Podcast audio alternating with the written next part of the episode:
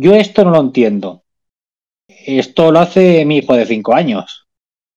Esto, esto, esto no es un cómic. Esto son cuatro putas rayas. Pero, pero si esto no, no cuenta nada. ¿Esto cómo se lee? Esto está mal dibujado. Estas son algunas de las frases que quizás hemos podido escuchar o hemos podido leer en redes sociales eh, estos últimos años que parece que ha habido, ha empezado a haber un cierto, cierto reflote de obras eh, de cómic con cierto carácter experimental, que, que, juegan con los recursos y con el lenguaje del cómic y que quizás es ciertos, ciertos recursos que están utilizando ya vienen un poquito de atrás. Eh, como que el cómic experimental quizás ha estado un poquito eh, en el mundo del cómic desde sus principios. Eh, en Sala de Peligro hemos pensado que con todas estas eh, nuevas, obras interesantes y conjunto de autores y autoras, que precisamente además en España tenemos, eh, tenemos una, gran cantidad de, de autores de cómic experimental muy interesantes, pues que hemos pensado que quizás valía la pena poner un poquito el foco sobre ellos, sobre sus obras, sobre sus temas, sobre sus narrativas, y empezar así una nueva sección en Sala de Peligro, que habíamos pensado llamar mmm, Apuntes sobre cómic experimental. Abierta esta nueva beta completamente nueva a explorar en Sala de Peligro, esperamos que sobreviváis a la experiencia experimental.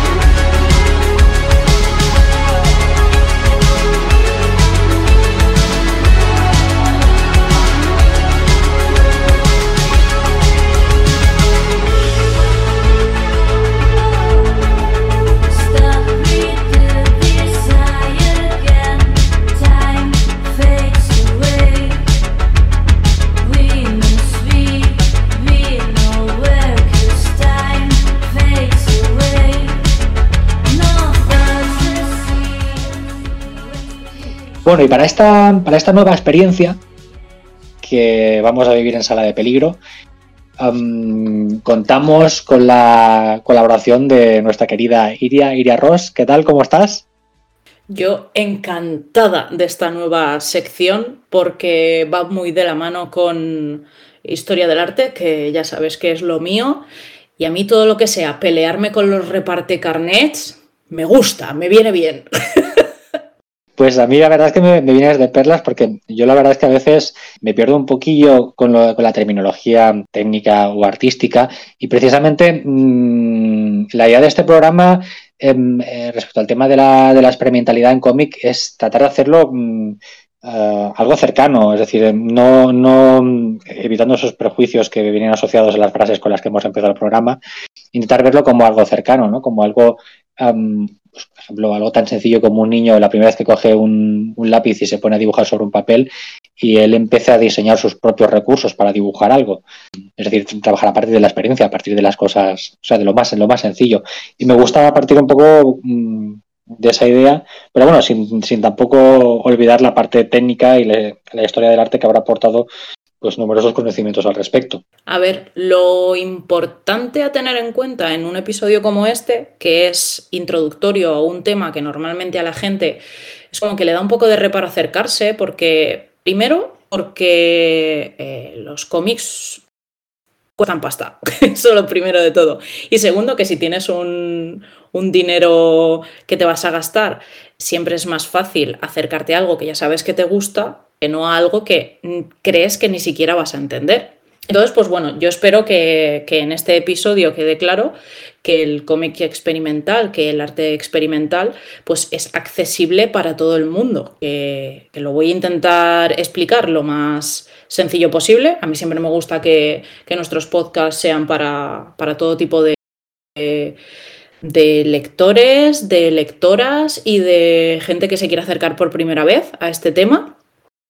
Y, y bueno, con, simplemente con conseguir que quienes nos escuchan eh, se interesen lo más mínimo por el cómic experimental, yo creo que ya, ya habremos avanzado bastante.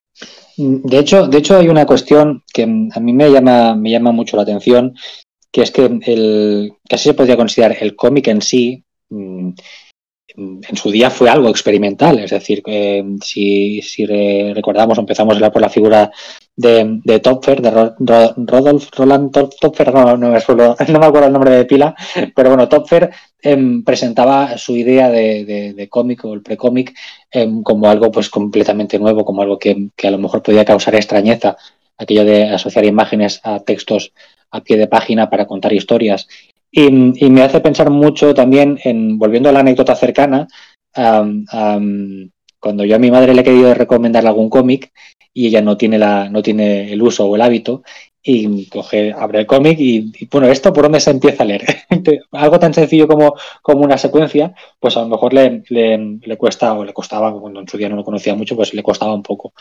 es decir, que tiene, tiene unas normas internas que todos hemos tenido que aprender en, en algún momento y que simplemente entrar en, otras, en otros niveles de experimentación o de complejidad, pues simplemente es tratar de llegar a asumir esas normas, entender esas normas o interpretarlas simplemente para, para, para, para disfrutarlas eh, uno internamente.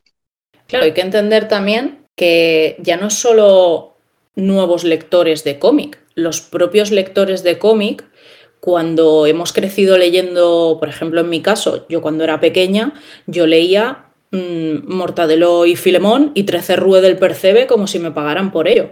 Pero claro, la primera vez que coges un manga que tiene el sentido de lectura inverso al que tú estás acostumbrado, al principio te cuesta, al principio dices, ¿qué está pasando aquí? ¿Por qué? Entonces, claro, eh, ese punto de aprendizaje también es importante. Y también hay que tener en cuenta y esto pasa no solo con el cómic experimental, pasa con muchos tipos de arte contemporáneo, que no es necesario entenderlo todo para disfrutarlo. Que eso es algo de lo que hablaremos un poco más en profundidad más adelante, pero esa manía que tenemos, eh, sobre todo los europeos y los estadounidenses, de necesito entenderlo para poder apreciarlo, es como de, tica, disfruta el viaje, que tampoco pasa nada si no lo entiendes todo. Pero ya te digo, eso es también un poco de mm, saber desprenderse de cierta parte del bagaje que tenemos de cómo aprender. Me, recuerda mucho, eh, por ir añadiendo algunos temas o algunas cosas, me recuerda mucho a, la biografía de, de George O'Keeffe, que hizo María Herreros y que eh, bueno, explicaba George O'Keeffe cuando, cuando los críticos de arte cogían sus, sus piezas y las, las sobreinterpretaban. Y, y George O'Keeffe pues comentaba, lo, comentaba María Herreros en, la, en el cómic, que, pues que a ella, por ejemplo, simplemente le gustaba dibujar flores, flores gigantes, y, y no tenía, no tenía ninguna, ninguna, ningún sentido más detrás, o no tenía ninguna ninguna otra cosa, simplemente el, hecho de, disfrutar. Yo también cuando, cuando me empecé a acercar al mundillo de la, de la autoedición, el, el cómic alternativo, edición independiente mm, o microedición, como queramos llamarlo, eh, las, mis primeras lecturas, por ejemplo, leyendo a, Gabriel Corbera, era, bueno, pero esto cómo lo tengo que entender, cómo lo tengo que... Entonces empiezas a buscar, a documentarte qué posibles influencias, leer reseñas y precisamente comentándolo con alguno de los críticos Mm, que yo más respeto, en eh, Alberto García Marcos, el tío Bernie, em, oye, pero esto de Gabriel Corbera, tal cual, y él le decía, no, pero olvídate de, buscar referencias o teorías del arte, o ¿tú te has leído eso? ¿Qué, has sentido cuando has leído? ¿Te ha gustado? Pues, pues empieza por ahí, empieza por las sensaciones que te produce. disfrutar del viaje. Exacto, exacto. Y a partir de ahí, pues seguir, o sea, le puedes aplicar otras capas detrás o investigar, pero, pero creo que sí, creo que el punto de partida es, es, es ese, es ver lo que estás leyendo, te gusta, te, te hace preguntas, pero a lo mejor no simplemente tiene, te tiene que gustar, a lo mejor en que te inquiete, que te incomode o que te, que, no sé, que te cause cierta incertidumbre, ya son sensaciones también que te, te pueden llevar a seguir leyendo, a querer, a querer rascar más sobre lo que estás, sobre lo que tienes en allí, ahí mismo en el papel. Y por eso, pues no sé, a mí me parece, me parece interesante. Sí, esto está muy ligado que lo hemos hablado bastantes veces antes de hacer este podcast, eh, con algo que, los historiadores del arte eh, nos pasamos la vida en Twitter discutiendo con la gente en general, bueno, con un cierto tipo de gente muy específico. Y aquí quiero hacer un, gran saludo tanto a Alba Cecoy como a Pablo Begué, Eh, porque eh, yo creo que los tres somos quien más nos pegamos con esto en, en Twitter, que que el arte es objetivo y el gusto es subjetivo. Entonces, las obras no se pueden excluir de su contexto histórico, ni de su autoría, ni mucho menos la política. Entonces, claro, todas las preguntas esas que, con las que has empezado el podcast, de esto lo hace mi hijo de tres años, esto no se entiende, esto, pues, vamos a ver, centrémonos. Todos tenemos derecho a que algo nos guste o no nos guste, pero los reparte carnets de esto es cómic, esto no es cómic, esto es arte, esto no es arte, eh, queridos míos, mm, no funciona así. También es verdad que todo esto depende mucho de cómo entres en según qué tipos de arte y en según qué tipos de cómic. Porque yo, por ejemplo, el cómic experimental entré por curiosidad consciente. Es decir, eh, yo soy una lectora omnívora, yo leo absolutamente de todo. Me da igual que sean superhéroes, que cómic eh, experimental, que BD, manga, me da igual, cómic español. Mm, leo de todo, soy omnívora.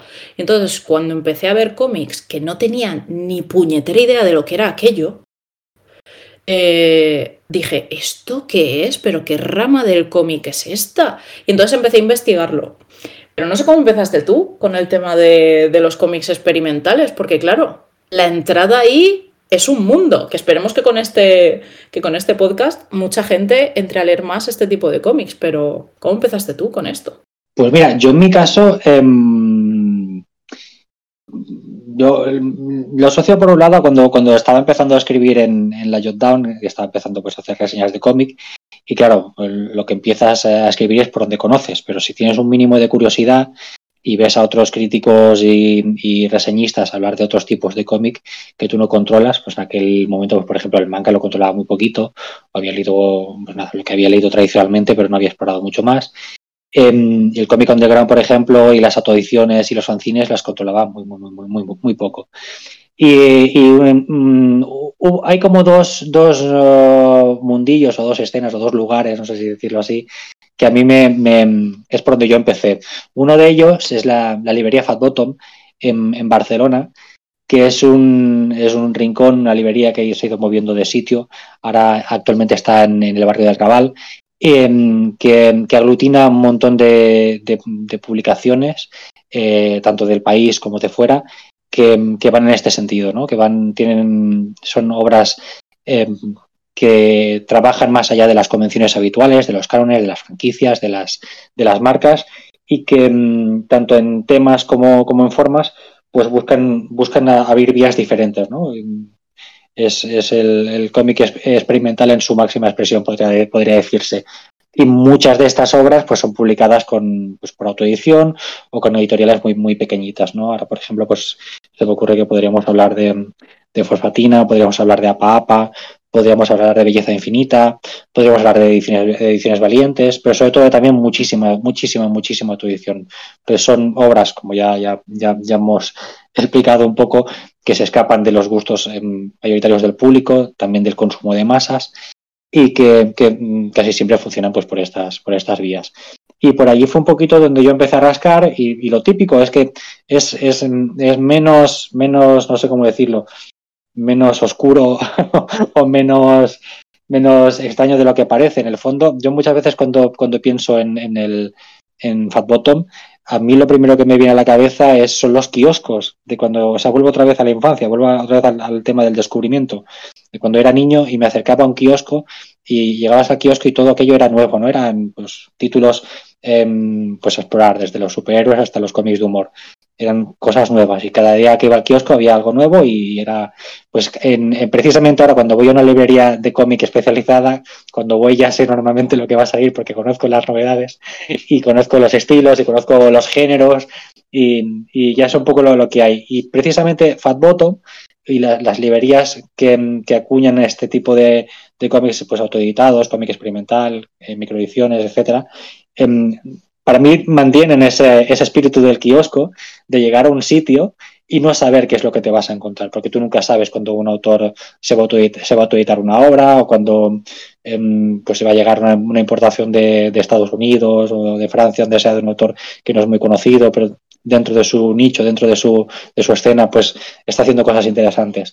Y en me pasa eso, que cuando entro es como cuando, cuando antes iba mirando por las pues por todas las, estanterías del kiosco buscando los títulos, pues por, parecido. Ahora hace poco fui y la sensación siempre que me trae es esa.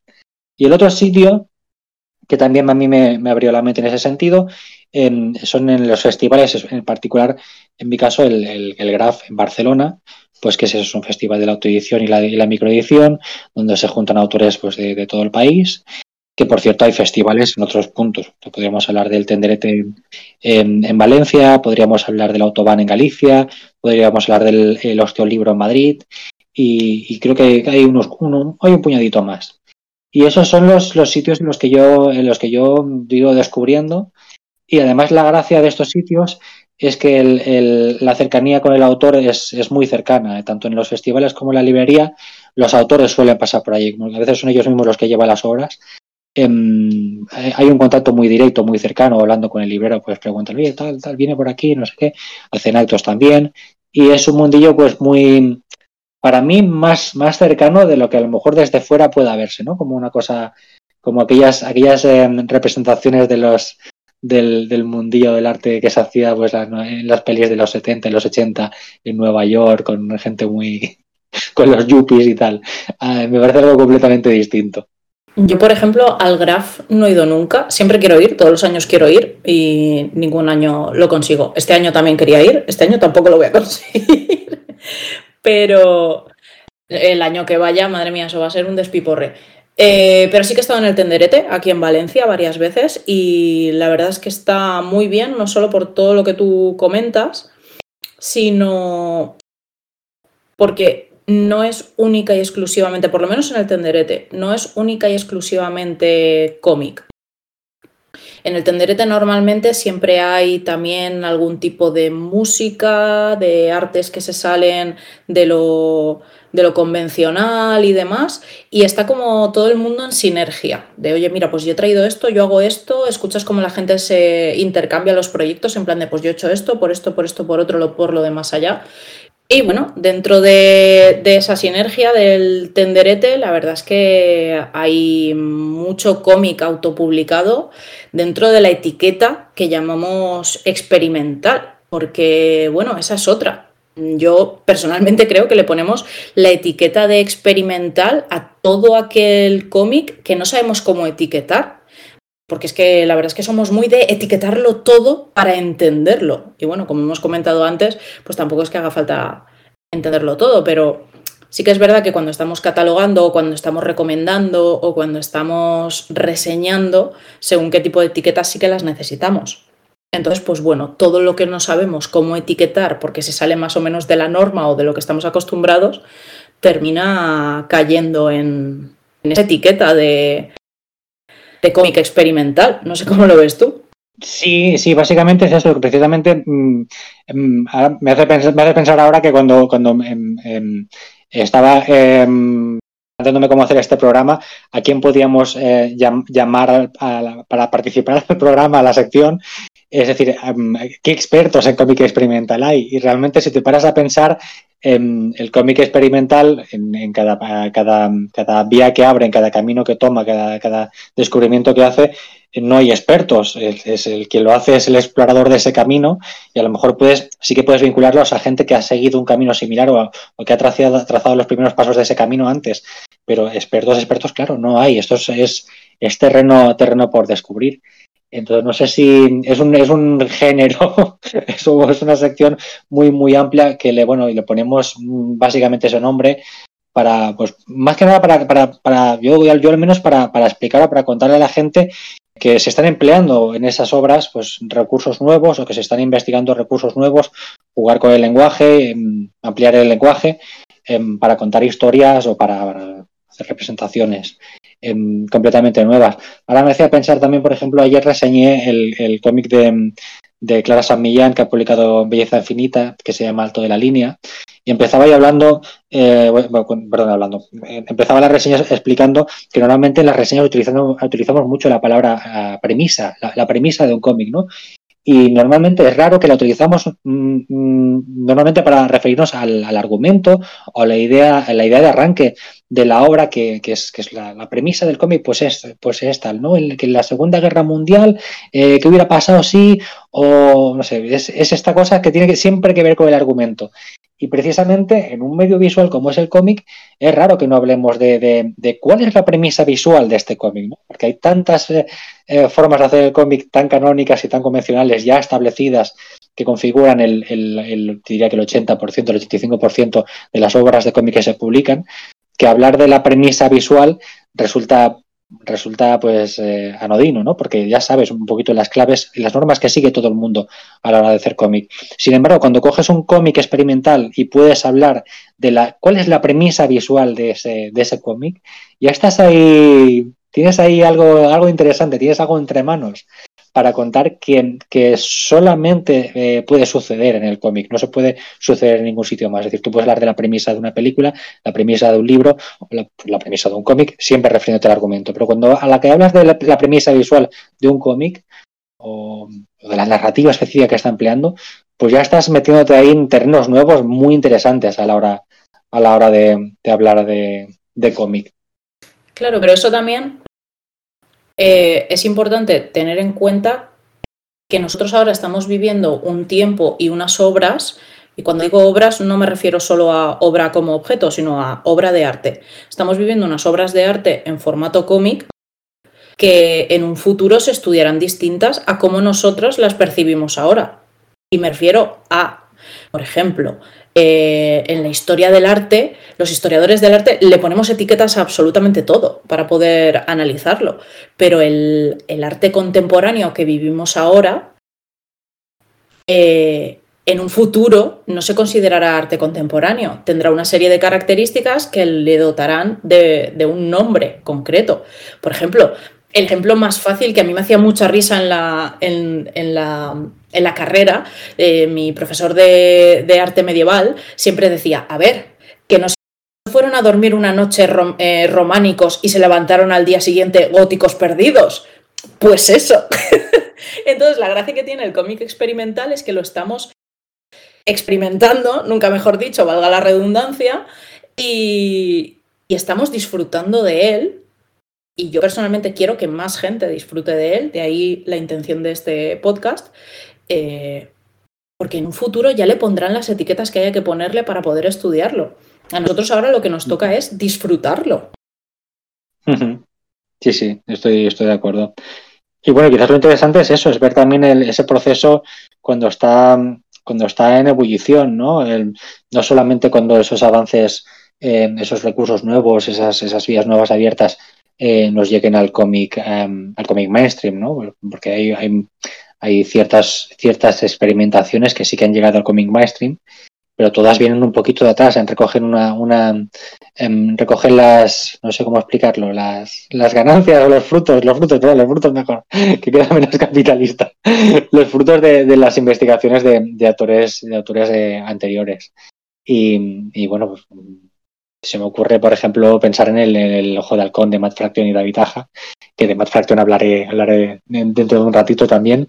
Em, pues eso que recogen mm, esa, curiosidad por explorar la riqueza de posibilidades que tiene, el medio del cómic, entendiendo siempre, entendiendo siempre que parte de un, pues libro que está compuesto de páginas y que las páginas puedes eh, dibujar en pues, en plano de dos dimensiones y a partir de ahí pues, em, pues explorar.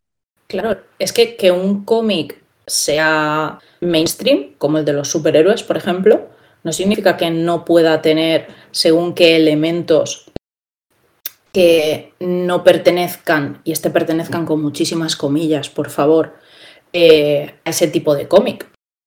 Tanto como el que, tanto el que tú comentabas, como por ejemplo eh, Barburan Beach, era un cómic desplegable y que se podía leer tanto página por página como completamente desplegado. O el cómic de Joe Sacco, el de la Gran Guerra. No tiene texto ninguno y es una única viñeta que se extiende, se extiende, se extiende, se extiende y que te enseña una escena, entre comillas, de la Primera Guerra Mundial eh, en una única viñeta gigantesca. Claro, visto desde el punto de vista de lectores de cómic más convencional, pues claro, eso llama mucho la atención. Y son recursos que luego el cómic que vamos a etiquetar de experimental llevan al extremo. Y ya sé que siempre decimos que los extremos no son buenos, pero en este caso sí. En este, en este caso los extremos son buenos porque los extremos, pues como tú comentabas antes, eh, abren nuevos, nuevas vías, nuevos campos de, y nuevos tipos de cómic. Bueno, pues como, como este es un programa que queremos hacerlo un poquito introductorio y realmente podríamos, eh, estamos, ahora estamos hablando de forma bastante genérica, porque para hablar de cómic experimental em, podríamos hablar de muchos aspectos en el lenguaje del cómic a los que se podría aplicar esa experimentación. Pues el, concepto de espacio, el concepto de tiempo, el concepto del ritmo, la, interactividad, la relación, la relación con el lector, em, la representación de la memoria, eh, lo abstracto. Hay, miles, miles de cuestiones a las que se podría aplicar el tema de la, experimentación. Y yo creo que podríamos dejarlo para entrar específicamente a los, futuros programas. Y me parece, me parece interesante pues, que, hablemos al menos o que sembremos un par de obras para los, la gente que tenga curiosidad pues pueda acercarse a ellas. Em, que al menos el par de obras que, hemos propuesto me parece que son, que son eh, pues lo que decíamos antes, no necesita un bagaje intelectual muy amplio para, acercarse a ellas o para entenderlas o para empezar a, moverse por sus páginas, porque tienen, eh, yo creo que eh, el, acercamiento intuitivo es lo que, me, lo que mejor funciona siempre, que es lo que funciona, como decía antes, con cualquier mm, cómic. Es decir, que si tú has leído cómic y te acercas a un cómic, la intuición te va a ayudar a, navegar por sus páginas. Y creo que con estas obras, pues son, son un, buen ejemplo. Em, hemos elegido una obra mm, internacional y una obra, una obra de una obra nacional para, hablar de ellas. Y de la internacional, pues a mí me parece oportuno eh, hablar del, aquí, de Richard McGuire, publicado en España por, por Salamandra Graphic, em, pues porque es quizás se considera una obra paradigmática de lo mucho que ha influenciado pues, al lenguaje del cómic en los últimos, en los últimos años. Em, se, publicó o empezó a publicarse en su forma primaria o originaria o en su forma seminal. Su primera versión, dejémoslo en su primera versión. correcto, es correcto. En, 1989 en la revista, en la revista RAW eh, tenía muchísimas menos páginas, era, era en blanco y negro Em, lo que nos remite, por cierto, a lo que decíamos antes, a esa experimentación que se mueve dentro del mundo de, la fancinería, de la autoedición, de que con pocos medios, mm, papel, lápiz, mm, es lo primero, es lo que necesitas básicamente para empezar. Pues em, em, Richard Maguire sembró, sembró la idea de la, superposición de viñetas para, para, hablar del, para hablar del espacio y del tiempo, para jugar con el espacio y el tiempo aquí es una obra que básicamente no tiene, tiene una, cronología completamente desmontada. Em, está em, la escena que nos enseña siempre es un punto fijado en el tiempo, que es la esquina de una casa, y cada vez que pasamos de página, esa escena puede cambiar, el año en el que está, el momento del tiempo en el que está fijada esa, ese punto de vista cambia, puede que ya no esté la casa, puede que la casa tenga, tenga, tenga otro aspecto. Y dentro de ese, de ese espacio, que normalmente abarca la doble página, se nos abren viñetas que pueden estar emplazadas en tiempos diferentes, enseñándonos lo que pasa en ese punto concreto, en ese tiempo, en ese tiempo concreto. bueno, Iria, ¿tú lo has leído? ¿Qué te, qué te pareció? A mí me gustó mucho. Lo leí directamente en su última versión. Es decir, en la versión a color, donde siempre la esquina que se muestra de la casa es siempre la misma, con las viñetas superpuestas. Eh, me gustó mucho, porque me parecía como muy muy asequible, que es lo que hablábamos antes, que fueran obras en este primer episodio que, pueda leer cualquier, cualquier persona que nos esté escuchando. Pero me gustó mucho más cuando buscando información eh, vi una entrevista en YouTube que si por cierto queréis verla y escucharla está subtitulada y está en el canal de YouTube de Salamandra, de la editorial, eh, donde él explica que desde la primera edición que hizo de ese trabajo en el 89 hasta la última, que es la que yo me leí, pasaron muchas cosas en su vida.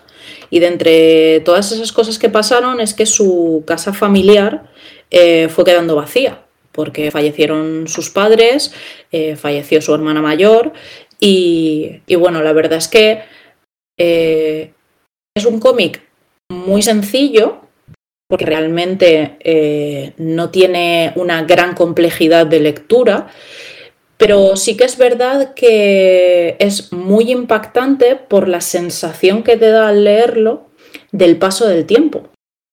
Ya no solo porque sepas o no sepas su historia familiar y su historia personal con el cómic, sino porque está muy bien planteado cómo el paso del tiempo en una esquina en este caso de casa de su, casa familiar, de la casa de sus padres, eh, afecta al lector, porque realmente tú como lector no tienes una conexión emocional con esa esquina. Pero sin embargo te enseñan siempre el mismo sitio y lo que ocurre a nivel histórico, tanto antes como después de que tú lo leas, que es algo que me parece mm, muy curioso y que yo hasta que, hasta que leí ese cómic eh, no lo había visto nunca. Sí que es verdad que visto en perspectiva me recuerda mucho al cómic de La Casa. El cómic de La Casa, que hace una, exploración histórica a través de lo que es el edificio considerado casa eh, y cómo se relaciona la gente con el interior de la casa, cómo va evolucionando y demás. Este cómic es la versión explosiva de eso. Por cierto, sí, es, la casa de Daniel Torres, no la de Paco Roca. Sí, la casa, de, Daniel Torres, que además es posterior. Y son dos cómics que no tienen absolutamente nada que ver. Me refiero a la sensación de. a la sensación de paso del tiempo que tú tienes, porque claro, la lectura de cómics. Eh, o sea, tú pones una película y tú sabes cuánto dura la película, a no ser que la pares porque tienes que ir al baño, esa película tiene un tiempo determinado y tú vas viendo las escenas como el director o la directora quiere que tú veas esas escenas en ritmo y en tiempo. Pero el cómic no. El cómic tú decides el tiempo que le das a cada página. Entonces, eh, el, cómic, eh, este cómic, a mí lo que me daba la sensación es de, por mucho que yo tardara en pasar las páginas, el bofetón de tiempo que te daba leyéndolo es lo que más me llamó la atención.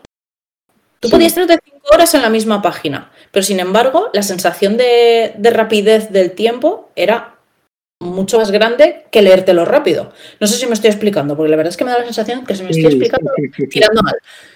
Pero espero que por lo menos me entiendas. No, es verdad, Richard Maguire juega, muy bien con, ese, con esa sensación de vértigo que por, provoca el, salto, el salto entre, pues a lo mejor dos siglos, tres siglos, un milenio, entre una, escena y otra, ubicadas en la misma página. Antes, cuando, cuando mencionaba Matt Fraction, precisamente es en relación a esta idea que, acabas tú de decir, que es que en, cómic tiempo, eh, tiempo y espacio, espacio y tiempo es lo mismo. Es decir, en, la página, en la página en blanco, eh, las dos cosas están y es el autor el que, el que define el, tiempo cómo sucede en su cómic. Luego también es cierto que el lector puede, puede, interpretarlo si eso está más o menos claro.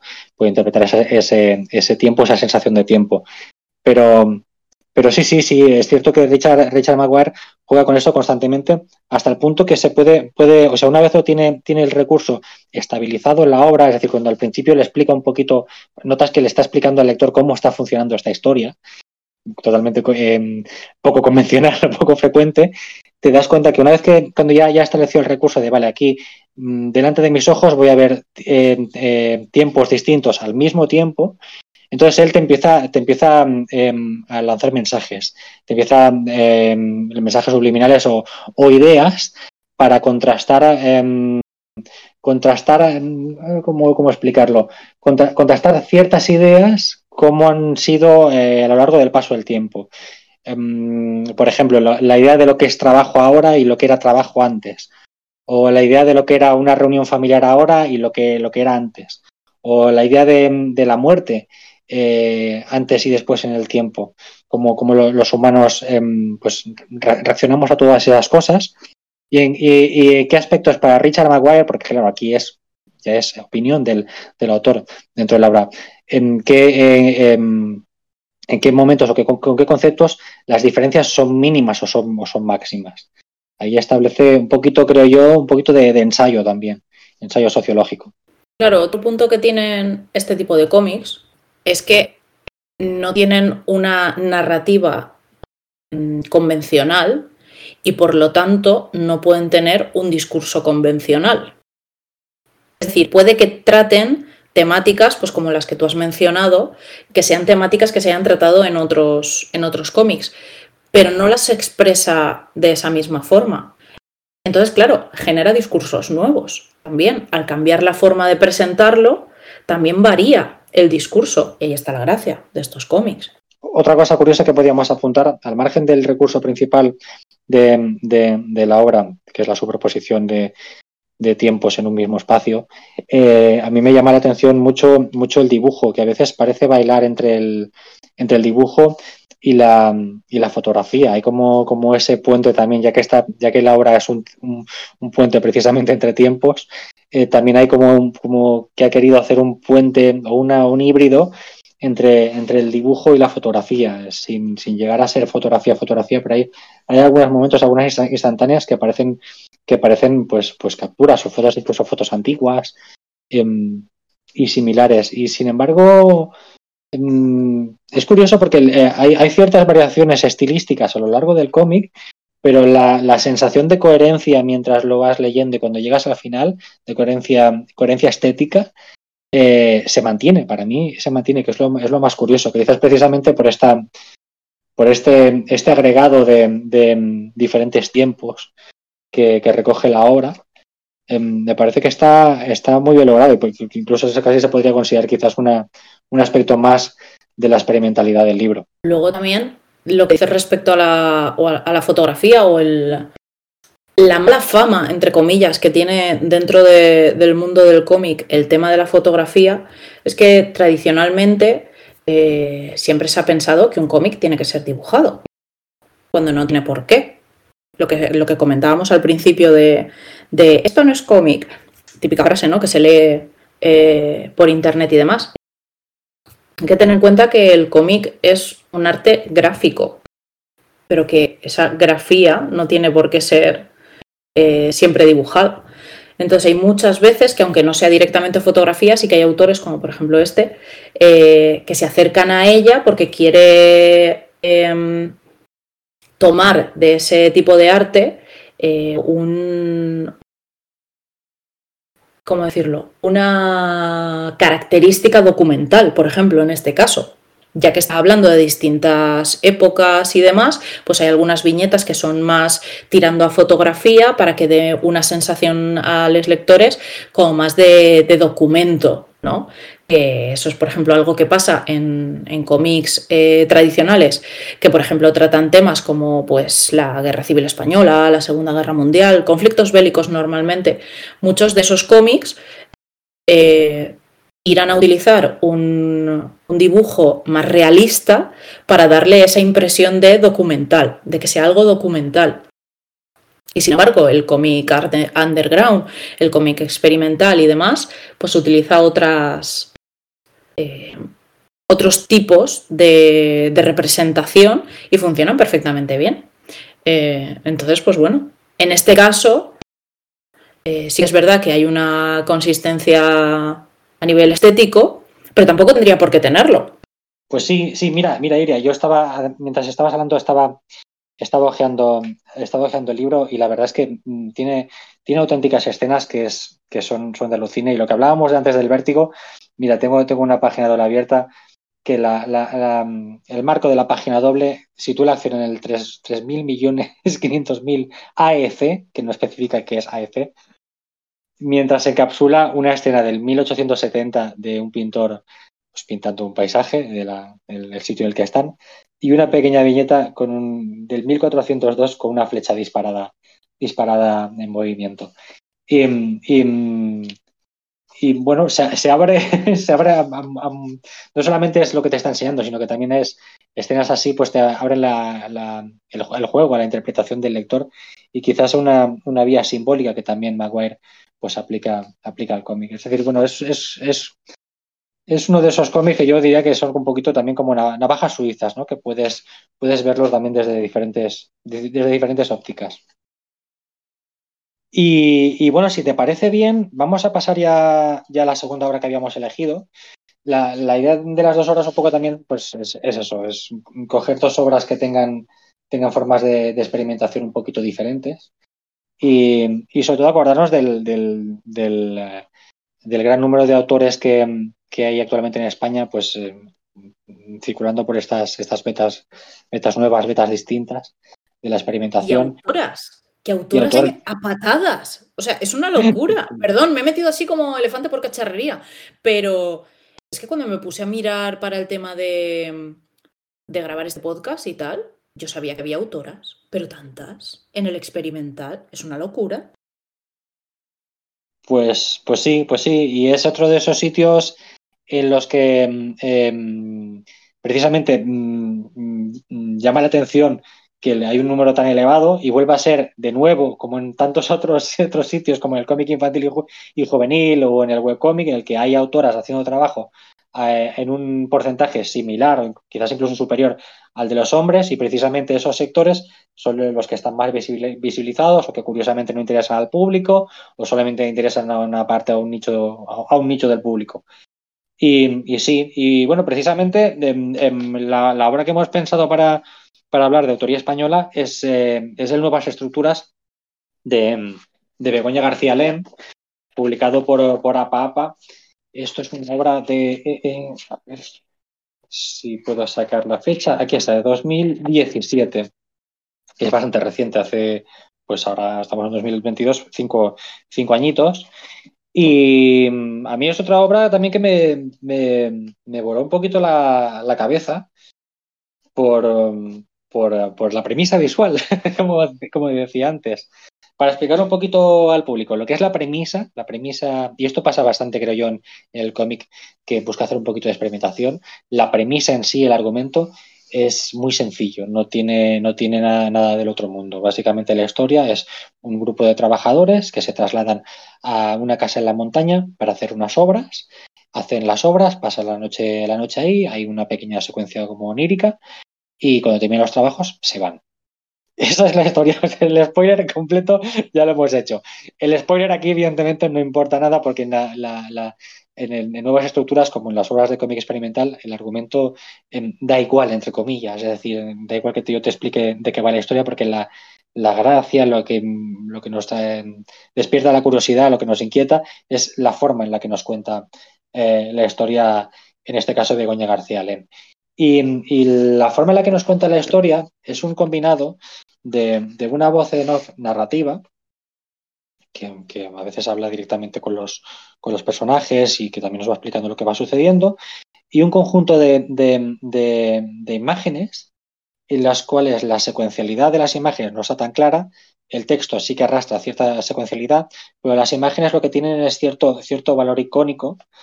Em, expresado en la página en forma de mosaico, ¿no? Por ejemplo, ahora tengo una página abierta y, eh, en, ella se ve, pues hay seis viñetas, en una se ve un maletín, en otra tres puntos de colores, en otra se ve una ventana, en otra la puerta de un coche.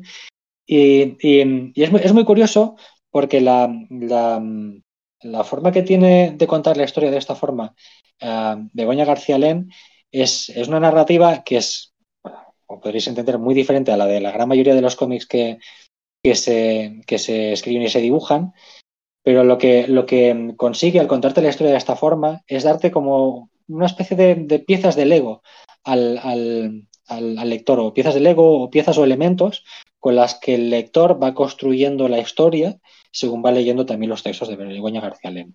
Yo creo que no es, no es casual que la, en la, portada de, en la portada de Nuevas Estructuras aparece muy destacadamente, aparecen varios elementos también, y aparece muy destacadamente un martillo y aparece un gato. a, mí, a mí si jugamos a la, a, la, simbología, a mí el martillo, pues me alude a la idea de construir, de construir tú algo con ese martillo que te, entregan. Y el gato me da esa idea de, de, de, un poquito de juguetón, de algo, algo esquivo, algo que no es que no es sólido, algo que también quizás es un poquito misterioso pero tiene como ese puntito, puntito lúdico quizás, ¿no? Entonces la, la, idea un poco, cuando yo al menos mi experiencia en leer nuevas estructuras es que cuando yo le iba leyendo y iba viendo los elementos, en, en mi cabeza siguen formando unas imágenes muy concretas. Es más, cuando se, me habla de una casa y se me enseña una casa representada con el estilo que utiliza aquí Begoña García Len, muy rudimentario, es decir, es muy geométrico, eh, una casa que es prácticamente un cuadrado en el que se ve dibujada una puerta y un triángulo que hace de techo, en unas montañas también muy, muy esquemáticas, muy rudimentarias dibujadas. Y cuando se me enseñan esas cosas que funcionan de alguna forma como señales de tráfico, como los iconos de señales de tráfico, en mi cabeza se despiertan otras ideas. Entonces, lo que, me, lo que me refiero es que cuando yo leo nuevas estructuras, eh, se forma una historia con, que parte de imágenes que, que, Begoña García Alén me entrega, pero que me des, despiertan otras imágenes que yo ya tengo en mi, en, mi, en mi memoria. Y con eso construye la historia. ¿Cuál es la gracia? Que probable, probablemente Nuevas Estructuras es un cómic único en el sentido de que, así como yo, por ejemplo, me puedo leer un cómic de Tintín y cuando recuerdo cierto momento de ese cómic de Tintín, lo puedo compartir con otra persona, contigo, Iria, con, con otro compañero, con quien sea, eh, y hablamos de ese cómic, nos pueden venir a, a, nos van a venir a la, a la memoria las escenas concretas de ese, de ese cómic de, de, Tintín, que todos tenemos, tenemos muy claras. Y sin embargo, cuando lees nuevas estructuras y hablas de, hablas de la historia con alguien, quizás no recuerdas exactamente qué elementos te había dibujado eh, Begoña García Len en ciertas páginas, pero sí que tienes esas ideas de tu propia historia que has creado tú. Y en ese sentido lo acerca un poquito eh, a la literatura, ¿no? A, a, aquello que, de, que, se dice a veces de, despectivamente del cómic, ¿no? Que es que el cómic no te provoca imaginación visual. Pues no. Eh, Begoña García bueno, en este cómic, a ver, a ver, sus imágenes. A ver, a ver, a ver.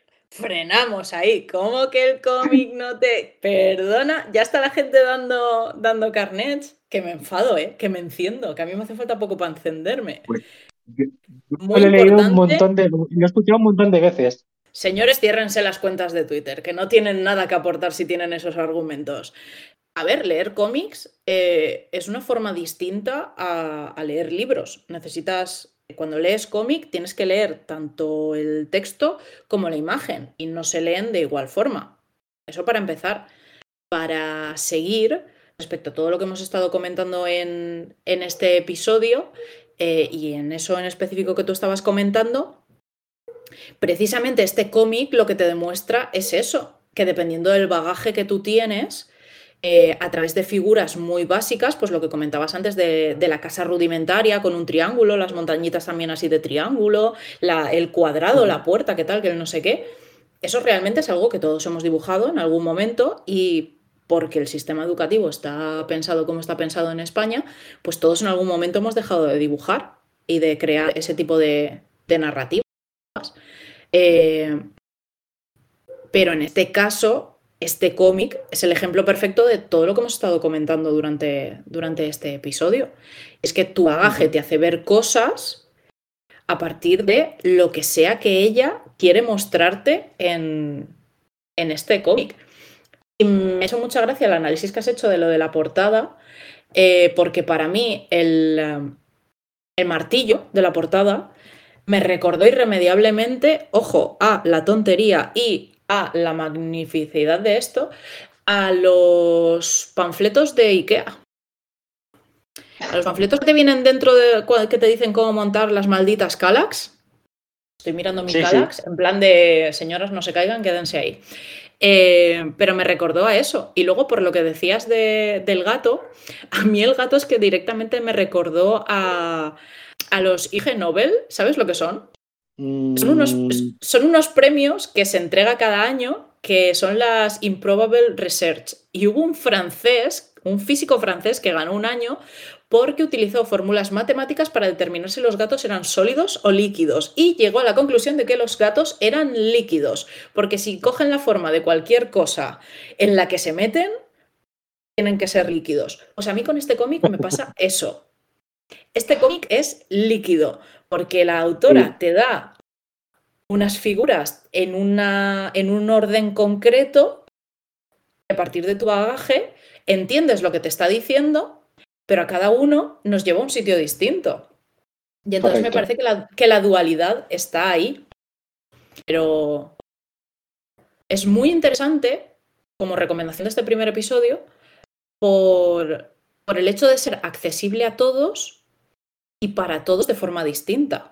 O por lo menos esa es mi visión de este cómic. Sí, sí, sí, sí. para mí la, magia del, Nuevas Estructuras es, un poco esta. Que por cierto, también el título me parece, me parece interesante en, ese sentido. jueguito de palabras, que nos gusta ahí un jueguito de palabras, ¿eh?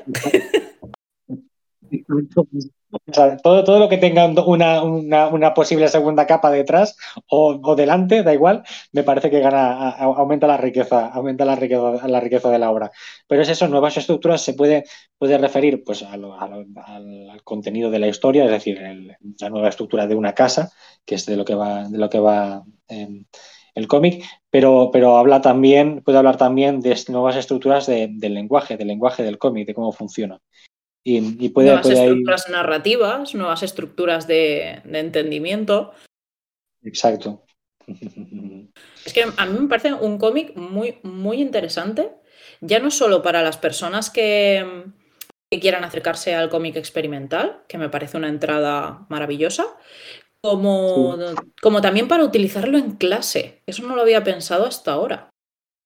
Pero si hay profesores de primaria y de secundaria eh, interesados en el cómic como herramienta en el aula, este tipo de cómics, no todos, obviamente, hay, hay que buscar dependiendo, de, dependiendo de, del interés de la clase, pero pueden dar para mucho, porque tú imagínate coger a, alumnos y decir, hoy vamos a leer pues esto, nuevas estructuras y leerlo en clase entre todos. O sea, eso puede ser un festival de ideas que vamos, una maravilla.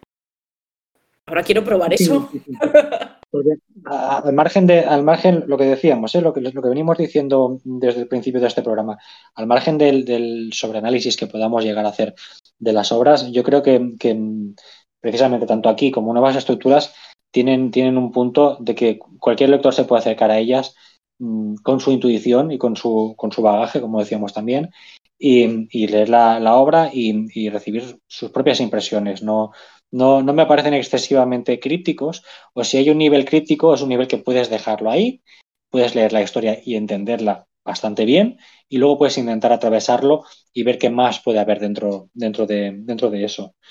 Em, bueno, Begoña García Elena ha tenido una producción bastante interesante, sigue publicando en, la actualidad. Creo que va a sacar algo dentro de muy poquito con, con Apapa. Me creo, creo recordar que en dos, tres meses a lo mejor sale algo nuevo. No recuerdo, no recuerdo el título, si, si se anunció el título, pero bueno, está pendiente. A ver si, a ver si va al graph y la abordas. ¿Cuándo sale lo nuevo? Exacto, exacto. El graph, por cierto, va a ser dentro de, muy poquito. No sé si habrá ya algo, algo por ahí, pero el graph, em, para todos aquellos que estéis en Barcelona o si os queréis acercar a Barcelona, eh, sabed que es el 12, 12 y 13 de marzo.